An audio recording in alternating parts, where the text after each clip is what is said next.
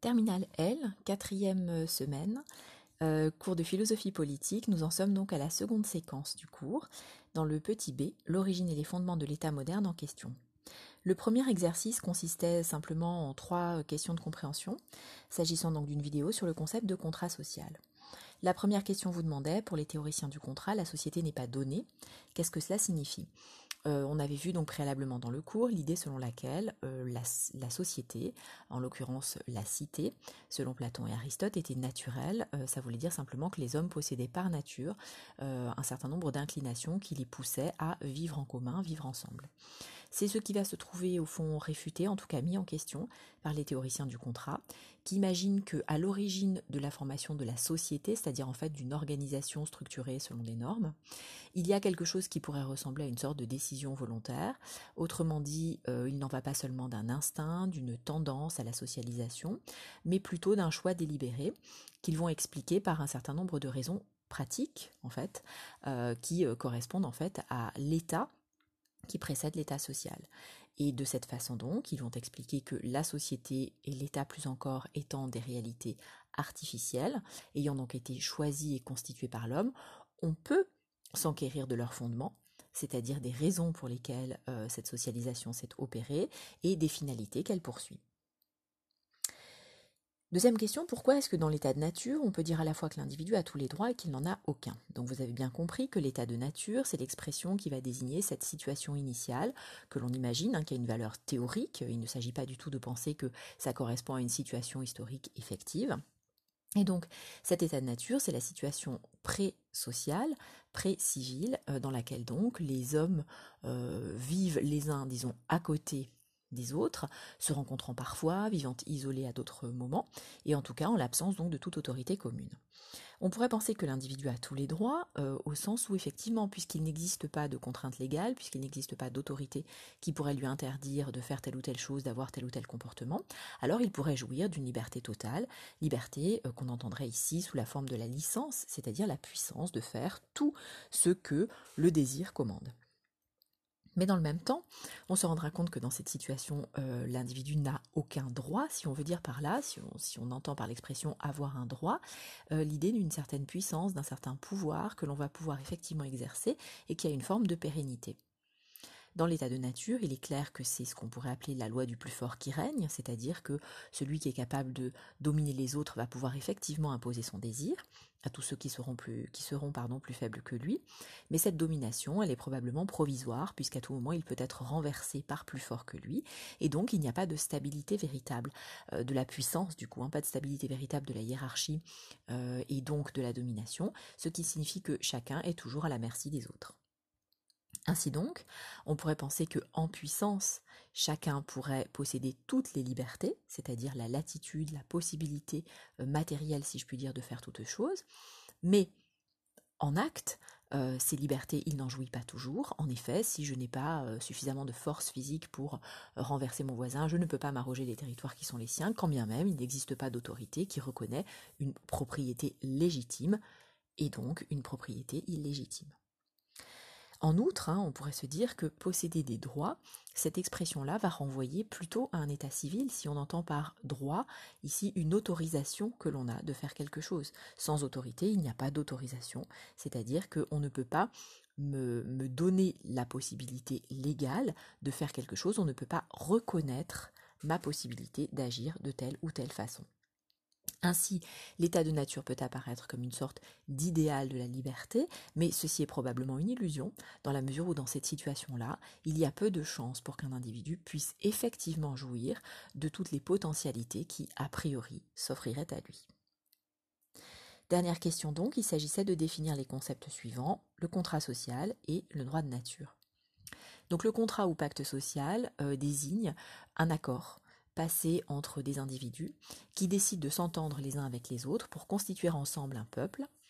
Euh, donc non pas un agrégat d'individus qui vivent et vivotent plus ou moins les uns à côté des autres, mais vraiment quelque chose comme un, corps politique, c'est-à-dire un même organisme, qui va se doter de lois de fonctionnement et euh, qui va décider de l'instance qui va posséder l'autorité. Donc ce contrat peut prendre différentes formes. Il peut être évidemment formalisé par la parole, éventuellement par l'écrit. En tout cas, il doit bien y avoir quelque chose comme un échange de consentement entre euh, les différents participants de ce contrat. Et donc on imagine, à l'origine des sociétés politiques, une décision de ce type, une décision qui aurait été prise donc collectivement, une décision collégiale portant sur les règles de l'organisation commune. On appelle ensuite droit de nature ce qui est censé, enfin disons l'ensemble des caractéristiques ou des, puissances ou des latitudes qui appartiennent à l'individu du fait même de sa nature. Alors on va du coup estimer que le droit de nature renvoie soit à l'instinct de conservation, et donc le premier droit que vont posséder les individus, ce sera le cas chez Hobbes par exemple, c'est le droit de conserver leur propre vie. Donc tout ce qui s'opposera à cela euh, sera légitimement combattu. Le droit de nature, ça peut renvoyer aussi à, aux, disons, aux capacités, aux facultés naturelles euh, de l'homme, et si l'on pense que l'homme est un animal raisonnable, alors l'usage de sa raison, la possibilité donc par exemple de penser librement, ferait partie de ces lois fondamentales, de ces normes ou de ces valeurs qui devraient être respectées euh, dans tout état possible. Et donc on comprend que cette notion de droit de nature renvoie à une certaine conception de ce qui est bon par nature, de ce qui est juste par nature et qui précède l'institution légale. Si l'on pense qu'il existe quelque chose comme un ou des droits de nature, alors on suppose qu'il y a une forme de justice antérieure à l'établissement de la société, et que par conséquent, l'établissement de la société ne doit pas nier cette justice préalable euh, sous peine elle-même de devenir injuste. Ça veut donc dire que le droit de nature devra être respecté par toute société et particulièrement par tout État qui prétend à la justice. C'est ainsi donc que le périmètre euh, de l'État et sa finalité vont être définis en fonction de ce droit primitif de nature. Hein, si on estime que le droit primitif de nature, c'est d'abord le droit de conserver sa vie, alors l'État devra avoir comme première prérogative d'assurer la sécurité des individus. Si l'on, donc ça ce serait plutôt la version de Hobbes. Si l'on pense que le droit fondamental de nature que possède chaque individu, c'est la liberté, alors on pense comme Rousseau que l'État devra garantir la liberté des sujets, hein, l'exercice effectivement de leur liberté. Si l'on pense que le droit fondamental de nature, c'est la propriété, euh, la propriété que l'on a d'abord sur son propre corps, puis sur tous les objets que l'on a par soi-même transformés, c'est-à-dire tous ceux sur quoi on a travaillé, comme le pense Locke, alors la finalité de l'État sera de garantir la personne et les biens, donc l'ensemble des propriétés des sujets.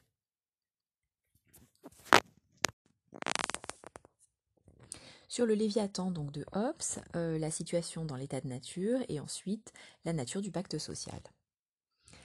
Alors, vous aviez ici donc euh, un extrait euh, extrêmement fameux du Léviathan, donc ouvrage de 1651, dans lequel Hobbes va notamment décrire ce qui est selon lui la situation dans l'état de nature, les raisons pour lesquelles du coup les hommes ont tout intérêt à pactiser ensemble pour sortir de cette situation, et donc les conditions minimales que doit remplir l'État pour pouvoir euh, solutionner les problèmes que l'on a vu émerger dans l'état de nature. Alors on vous demandait d'abord de montrer comment l'égalité naturelle était la source de la guerre de tous contre tous dans l'état de nature. En effet, Hobbes est extrêmement célèbre pour avoir pris une, formule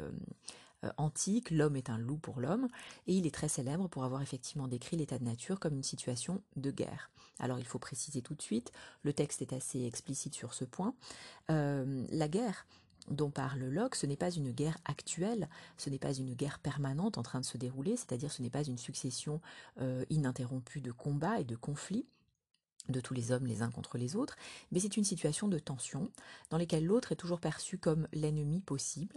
euh, qui, dans la mesure donc où il va toujours représenter pour le sujet une certaine forme de menace. De la même façon, nous dit Hobbes, qu'on parle du mauvais temps dès lors que le ciel semble être à l'orage, dès lors que l'on voit un certain nombre de signes météorologiques qui semblent annonciateurs de quelque chose, comme de la pluie, une tempête, etc. Et on ne parle pas de mauvais temps seulement lorsqu'on est en pleine tempête. De la même façon donc, il parlera d'état de guerre à partir du moment où on sent bien une forme d'agressivité ou de méfiance réciproque, quelque chose comme des conflits latents, euh, et pas forcément donc une situation active de combat. Par conséquent, cet état de guerre est une donnée de base, selon Hobbes, de la, vie humaine, euh, de toute vie qui fait se rencontrer un certain nombre d'individus, et il explique cela tout simplement par les passions qui animent naturellement les hommes. En effet, euh, dans les chapitres qui précèdent les extraits que vous avez sous les yeux, Hobbes s'est employé à euh, décrire ce que sont les principes de son anthropologie. Par anthropologie, on entend ici donc sa science de l'homme, c'est-à-dire la façon dont il va expliquer la nature humaine. Et il dit très bien que finalement il y a deux sources qui vont motiver et expliquer l'ensemble de nos comportements. Ce sont évidemment les passions et puis la raison, une raison euh, calculatrice. On verra que ça a une importance euh, tout à fait notable ici dans la, la façon dont il pense le pacte. Alors, qu'est-ce qu'il en est donc de cette situation de nature et de cette fameuse égalité naturelle? L'égalité naturelle ici doit s'entendre de la façon suivante. Dans l'état de nature, on imagine que les hommes sont pourvus à peu près, disons en moyenne, des mêmes talents, des mêmes dons, des mêmes possibilités au plan physique et au plan intellectuel. Euh, Hobbes établit ceci dans le, premier extrait, alors de manière plutôt ironique, à dire vrai, en disant que finalement, euh, la preuve que euh, tous les hommes possèdent à peu près la même raison, c'est que personne ne se plaint jamais d'être beaucoup plus bête que les autres, ce qui semblerait accréditer l'idée qu'au fond, nous avons, disons, des, des capacités euh, intellectuelles qui sont peu ou prou équivalentes. Sur le plan physique, alors on pourrait se dire oui mais là on voit bien des différences de force, de stature, etc., de puissance, et Hobbes dirait que oui, mais finalement la force physique elle peut toujours être compensée d'une manière ou d'une autre par la ruse, par le fait que différents individus peuvent être salis pour renverser euh, celui qui était le plus fort à un moment ou à un autre. Autrement dit, il y a des systèmes de compensation qui sont possibles et qui font que finalement toutes les situations s'équivalent à peu près. Or, cette équivalence, donc cette relative égalité naturelle, a des effets euh, qui ne sont pas euh, des effets positifs. On pourrait dire oh ben, égalité naturelle égale justice, concorde, et puis finalement bonne entente entre les hommes. Pas du tout, selon Hobbes. Pourquoi? Pour la bonne et simple raison que, possédant à peu près les mêmes pouvoirs, les hommes ont aussi à peu près les mêmes désirs, ce qui implique qu'ils sont rivaux puisque si nous sommes plusieurs à désirer la même chose, euh, à convoiter le même objet, eh bien nécessairement, nous allons entrer dans une compétition les uns par rapport aux autres pour savoir qui pourra euh, obtenir euh, l'objet en question. Donc on voit que l'égalité naturelle va engendrer la rivalité, cette rivalité qui va s'accompagner de méfiance, d'une forme d'agressivité, puisque dès lors que je me méfie des autres, eh bien j'ai tendance à considérer que la meilleure manière de me mettre à l'abri, euh, au fond, c'est d'attaquer, hein, selon le principe qui veut que la meilleure défense, ce soit l'attaque. Et donc, on voit bien que rivalité, méfiance, agressivité, tout cela prépare le terrain à des conflits possibles. Ainsi donc, l'égalité naturelle de l'intelligence euh, et puis euh, du physique induit une situation qui est perpétuellement tendue, dans laquelle les individus ne peuvent pas faire de projets, ne peuvent pas du coup se développer, dans lequel donc ils sont contraints de rester dans une situation de nature et euh, de ne pouvoir accéder pleinement à la culture. La deuxième question donc hein, qui était posée, c'était de savoir pourquoi le pacte social devait-il lui rétablir artificiellement une, égalité, une inégalité radicale.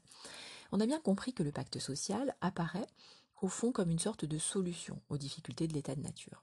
Dans l'état de nature, la vie est brève, elle est toujours dangereuse, et comme je le disais, on ne peut imaginer ou penser quelque chose comme un progrès, euh, ni un progrès scientifique, ni un progrès technique, ni un progrès moral. Et dans l'état de nature, il n'existe ni juste, ni injuste, ni principe, ni valeur.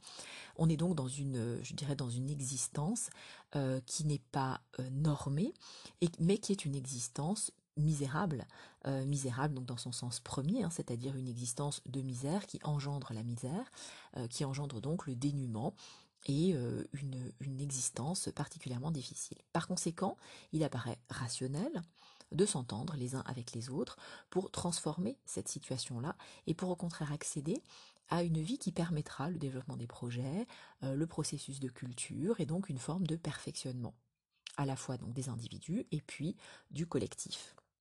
Le pacte social, en quoi doit-il consister? Eh bien, il s'agit, euh, selon Hobbes, de se défaire de ses puissances naturelles, par exemple du pouvoir que l'on peut avoir de se défendre par soi-même, au profit d'une autorité. Cette autorité, ce sera le souverain, que ce soit un homme ou que ce soit une assemblée d'hommes, hein, ne change pas grand-chose à l'histoire. Il s'agit euh, de s'entendre sur l'existence d'une autorité transcendante, donc supérieure au corps social,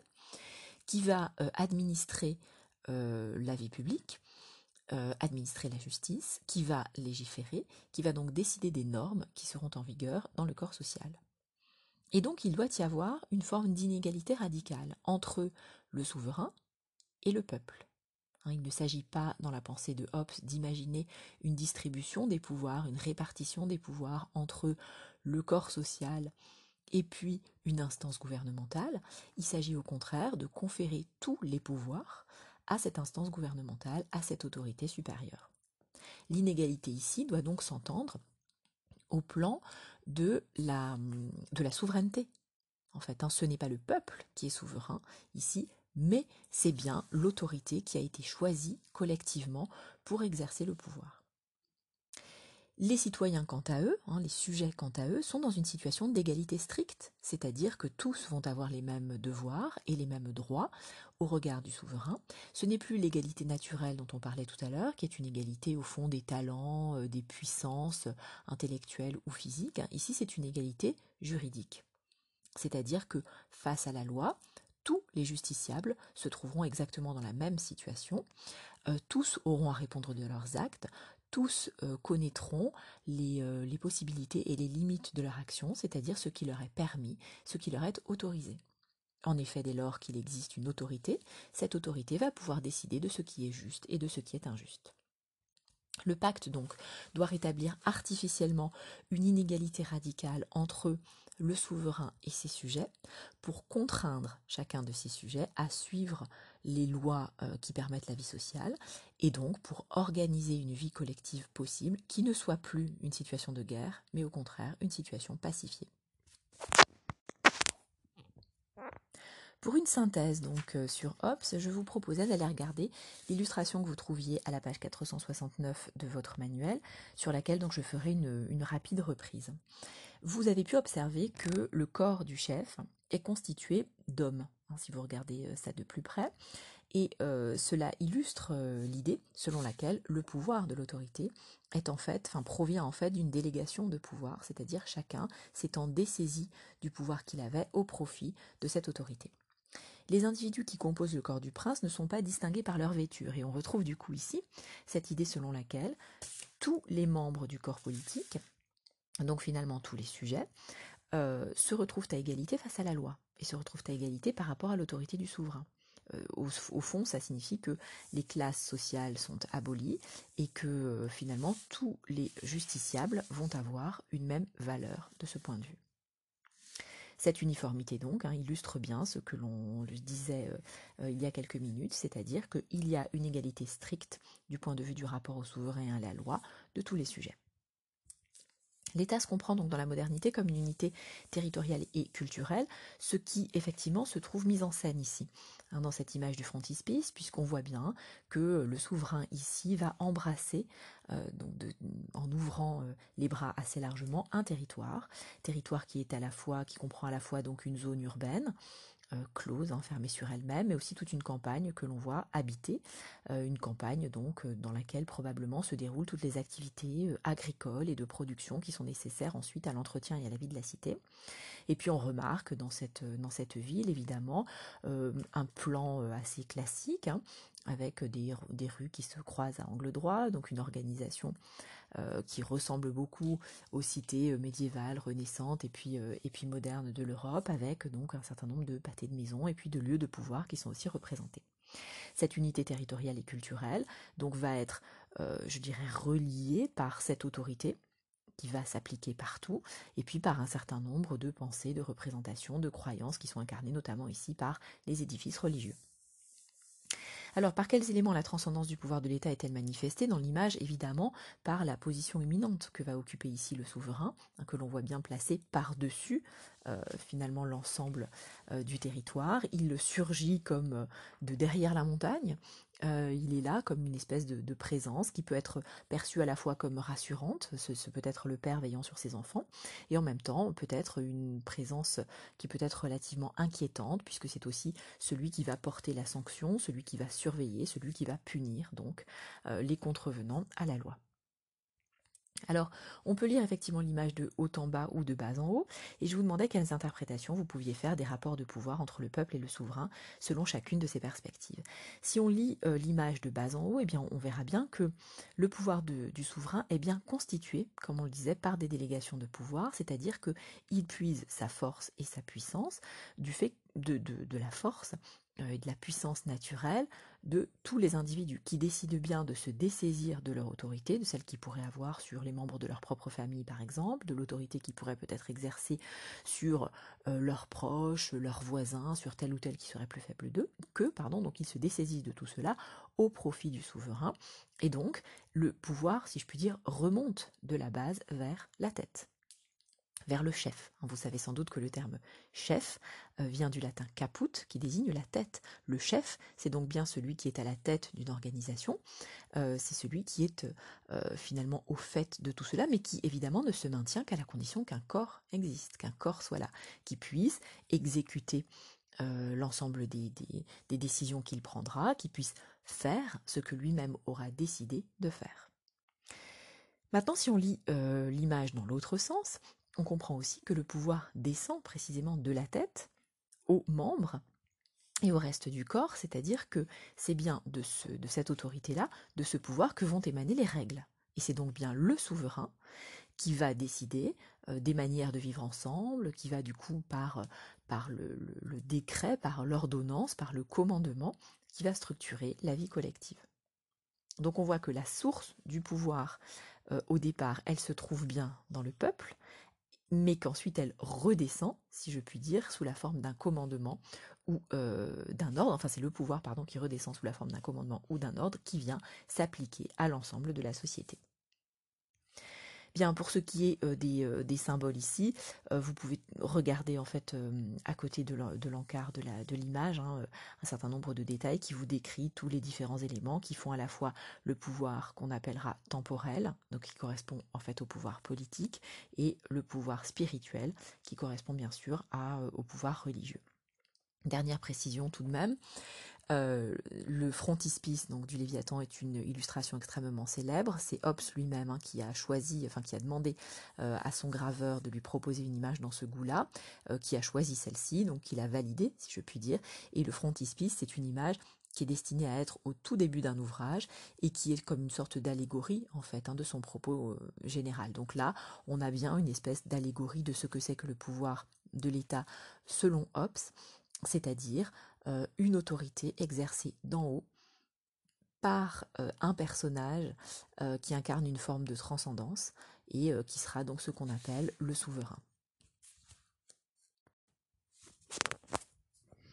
À présent donc les extraits du contrat social de Rousseau. Avec cette idée, l'État doit garantir la liberté des citoyens.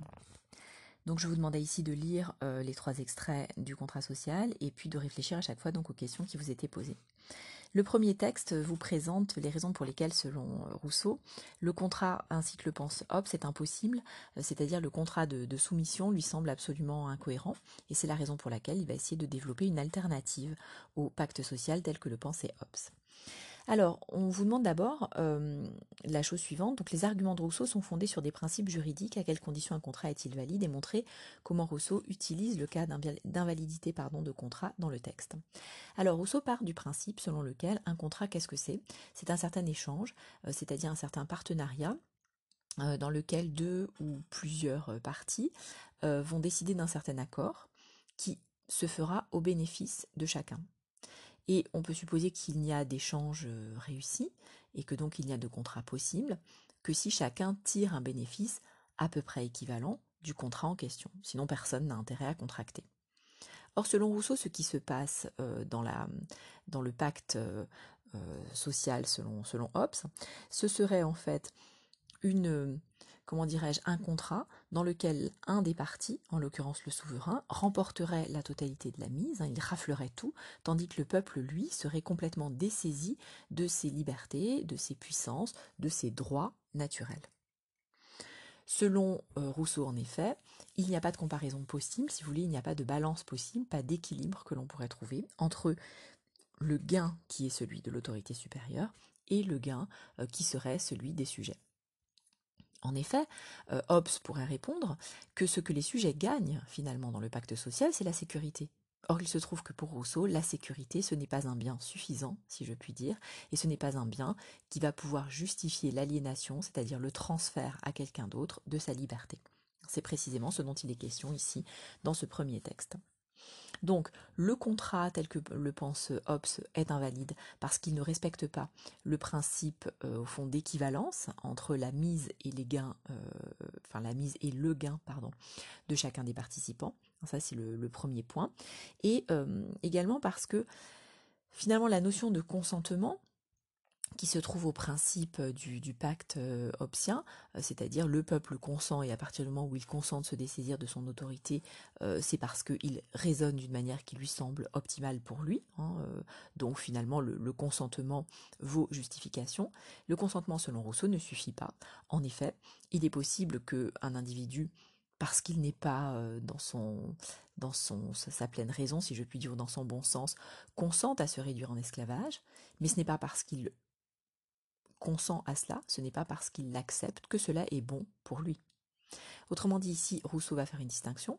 entre ce à quoi on peut supposément consentir, donc ce que l'on pourrait accepter, et ce qui est légitime. il va donc affirmer qu'il est toujours rigoureusement illégitime d'aliéner sa liberté, donc de renoncer à ce qui nous fait homme, quand bien même nous pourrions y trouver un certain confort, nous pourrions y trouver un certain intérêt ou un certain bénéfice à un certain moment. Le début du deuxième paragraphe est très explicite hein, si on le relit. Renoncer à sa liberté, c'est renoncer à sa qualité d'homme, aux droits de l'humanité, même à ses devoirs. Il n'y a nul dédommagement possible pour quiconque renonce à tout. Il y a bien ici l'idée qu'il existe un devoir qui est réciproque du droit, une certaine autorisation, une mise en demeure naturelle qui entraîne euh, des devoirs, c'est-à-dire parce que l'homme est naturellement libre du fait qu'il possède euh, la raison, au fond, qui va lui permettre de s'orienter selon ce qui lui paraît le meilleur, eh bien il est obligé d'une certaine façon, à faire bon usage de sa liberté. Et par conséquent, un individu qui déciderait de se dessaisir de cette liberté au profit de quelqu'un d'autre commettrait une faute contre lui-même, une faute contre l'humanité en général, et donc euh, l'autre ne pourrait pas arguer du fait qu'il lui a donné son consentement pour justifier euh, la domination qu'il exerce, puisqu'on pourrait lui dire au fond que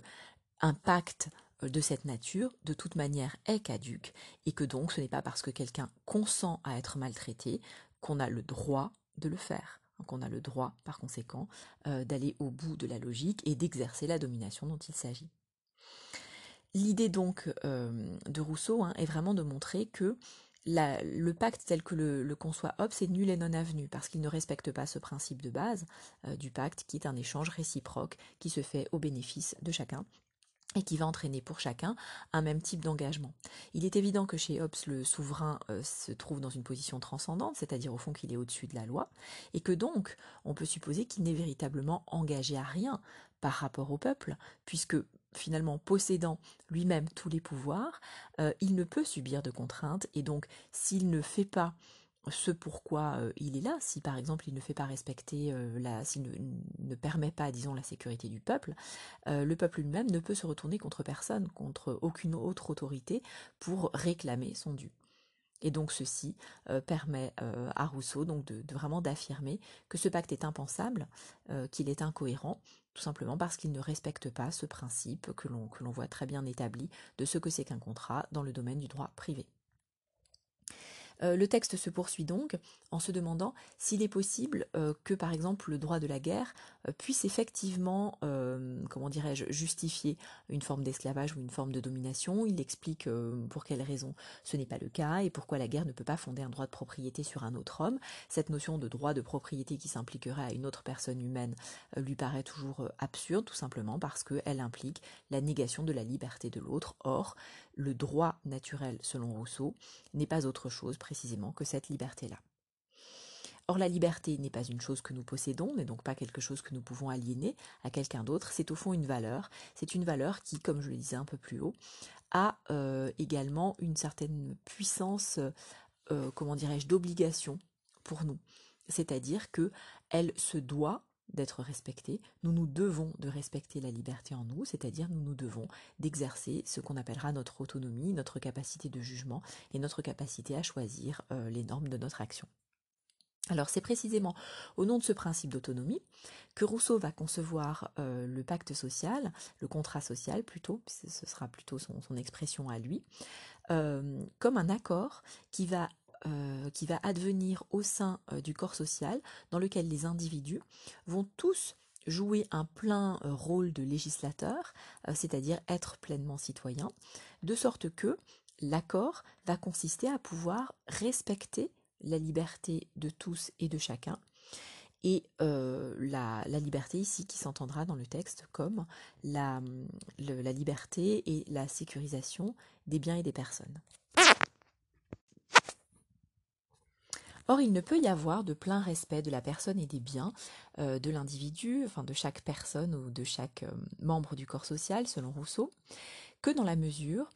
où cette, cette, liberté fondamentale se trouve respectée, c'est-à-dire dans la mesure où, je cite le texte, chacun s'unissant à tous n'obéisse pourtant qu'à lui-même et reste aussi libre qu'auparavant, c'est-à-dire que le contrat social doit permettre à chacun l'exercice de son autonomie. Alors, je reviens un petit peu en deçà du moment du contrat pour comprendre pour quelles raisons, selon Rousseau, un contrat social est nécessaire. En effet, il a une conception de l'état de nature qui diffère sensiblement de celle de Hobbes. Vous avez bien compris que l'état de nature selon Hobbes est une situation de guerre, hein, de lutte de tous contre tous, et euh, on a coutume de, présenter la position euh, de Rousseau comme strictement inverse de celle-ci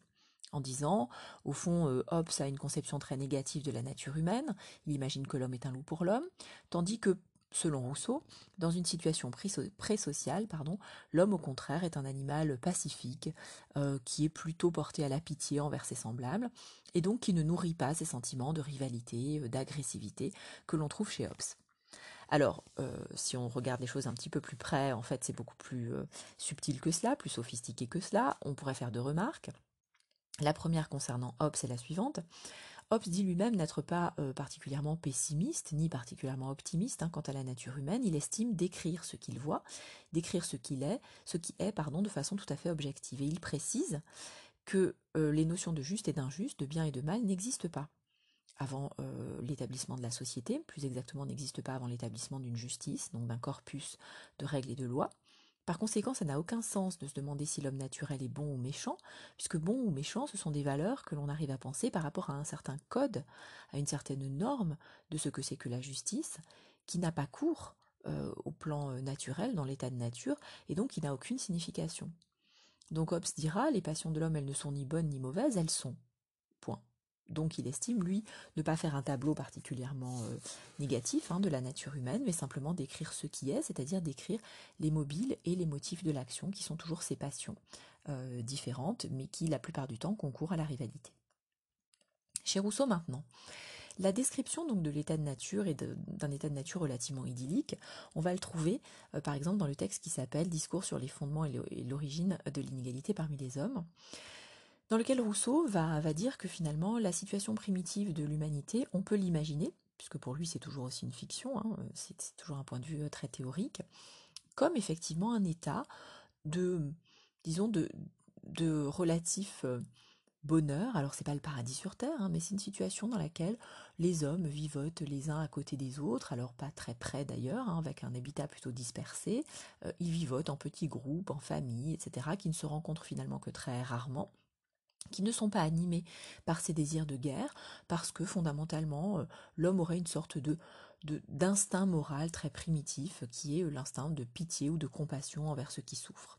Et pour cette raison-là, du coup, euh, les hommes n'auraient pas tendance à s'agresser les uns des autres, mais les uns les autres, pardon, mais dans la mesure du possible, à ne pas se faire de tort. Chacun étant préoccupé par sa propre survie et finalement ne regardant que très peu ce qui se passe à côté de lui. Sauf que ça, ça correspond un état très primitif de l'humanité. Et Rousseau explique que petit à petit, à mesure que la culture s'est développée, à mesure aussi que les populations humaines sont devenues plus nombreuses, qu'elles ont commencé à couvrir davantage de territoires, mais parfois aussi du coup à se retrouver en présence les unes des autres, cette situation a changé. Il imagine du coup que peut-être à la faveur de changements climatiques, euh, peut-être à la faveur de, certains euh, phénomènes naturel marquant, euh, s'est exercé un, phénomène, un processus de, disons, de pression démographique, ce qui aurait pu avoir pour effet qu'un nombre plus important d'individus se retrouvent en même temps sur un même territoire, et donc se trouvent en situation de rivalité territoriale. Et c'est à partir de là, nous dit Rousseau, qu'il est devenu nécessaire de s'organiser socialement pour pouvoir faire face à ces situations de conflictualité. Donc, on voit bien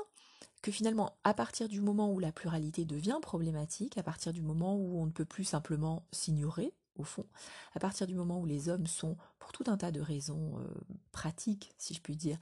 poussés à vivre les uns à côté des autres, l'organisation devient nécessaire. Hein. elle n'est pas nécessaire par nature, elle le devient euh, des suites d'un certain nombre de circonstances. Et au fond, c'est de façon accidentelle que les hommes vont se trouver en position de devoir faire société. On trouve trace de cela au tout début du texte, hein. euh, quand on, lit dans l'extrait numéro 2. Je suppose les hommes parvenus à ce point où les obstacles qui nuisent à leur conservation dans l'état de nature l'emportent par leur résistance sur les forces que chaque individu peut employer pour se maintenir dans cet état. Donc il y a bien cette idée d'une sorte de processus graduel qui fait qu'on arrive à un moment où il n'y a pas d'autre solution, il n'y a plus d'autre solution possible que de s'entendre et de chercher à faire société ensemble. Donc, est-il vrai de dire que l'homme est bon par nature et puis que c'est finalement le processus de civilisation ou de socialisation qui le corrompt? Euh, selon Rousseau, est-ce que c'est effectivement la, thèse euh, qui est la sienne Oui, il y a quelque chose de,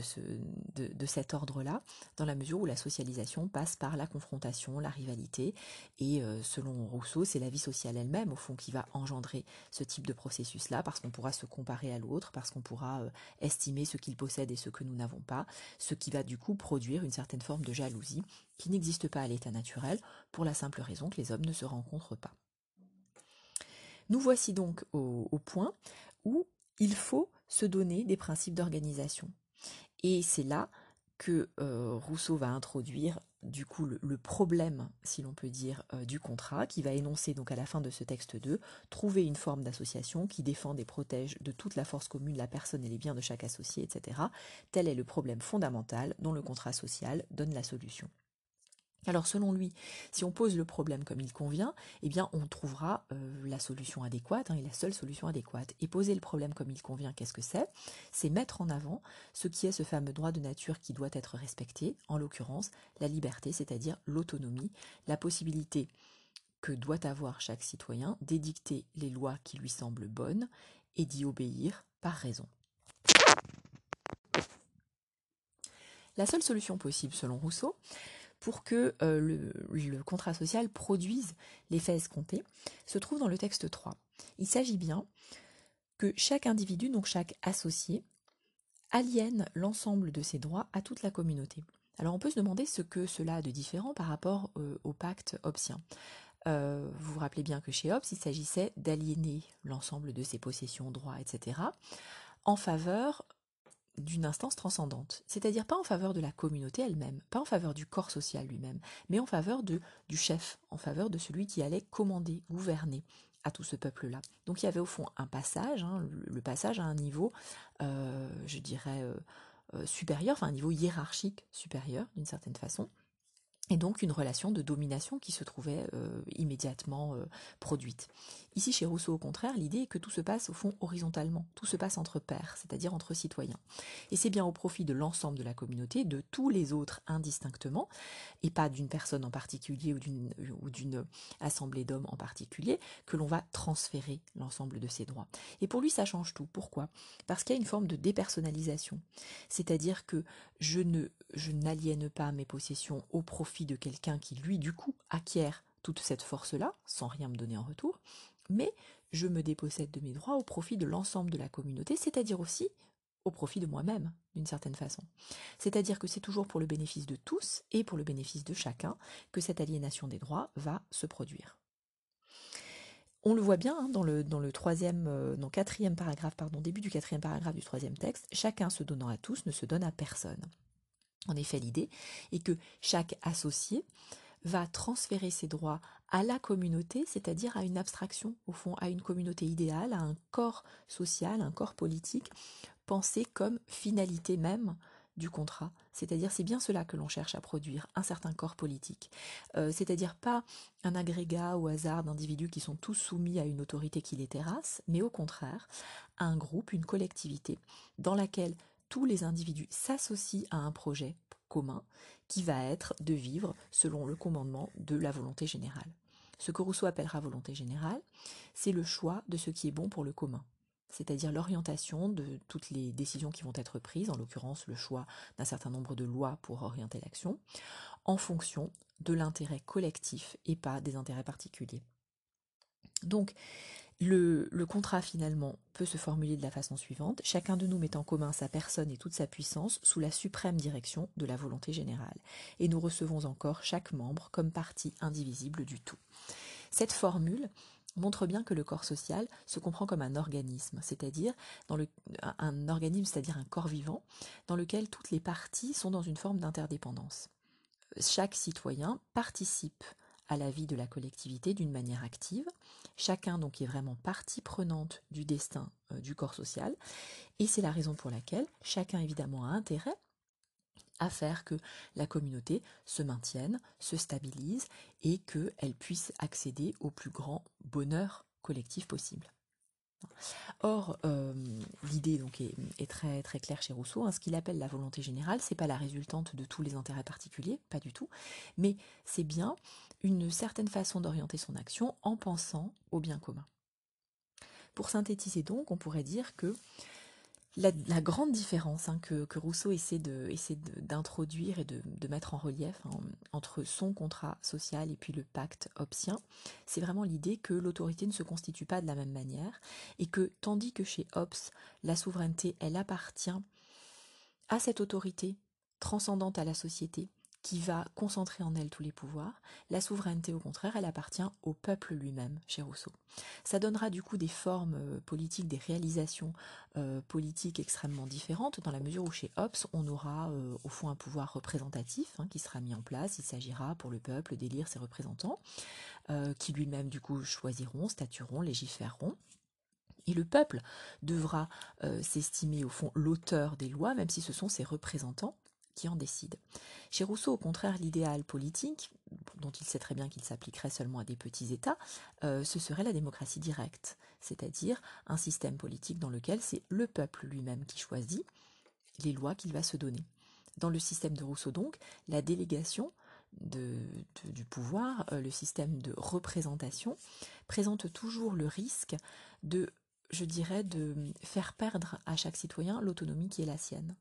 En effet, on pourrait penser que le délégué pourrait très bien agir en son nom et pas nécessairement au nom du peuple. Et du coup, c'est cette suspicion-là hein, dans, la, délégation euh, du pouvoir que Rousseau va essayer de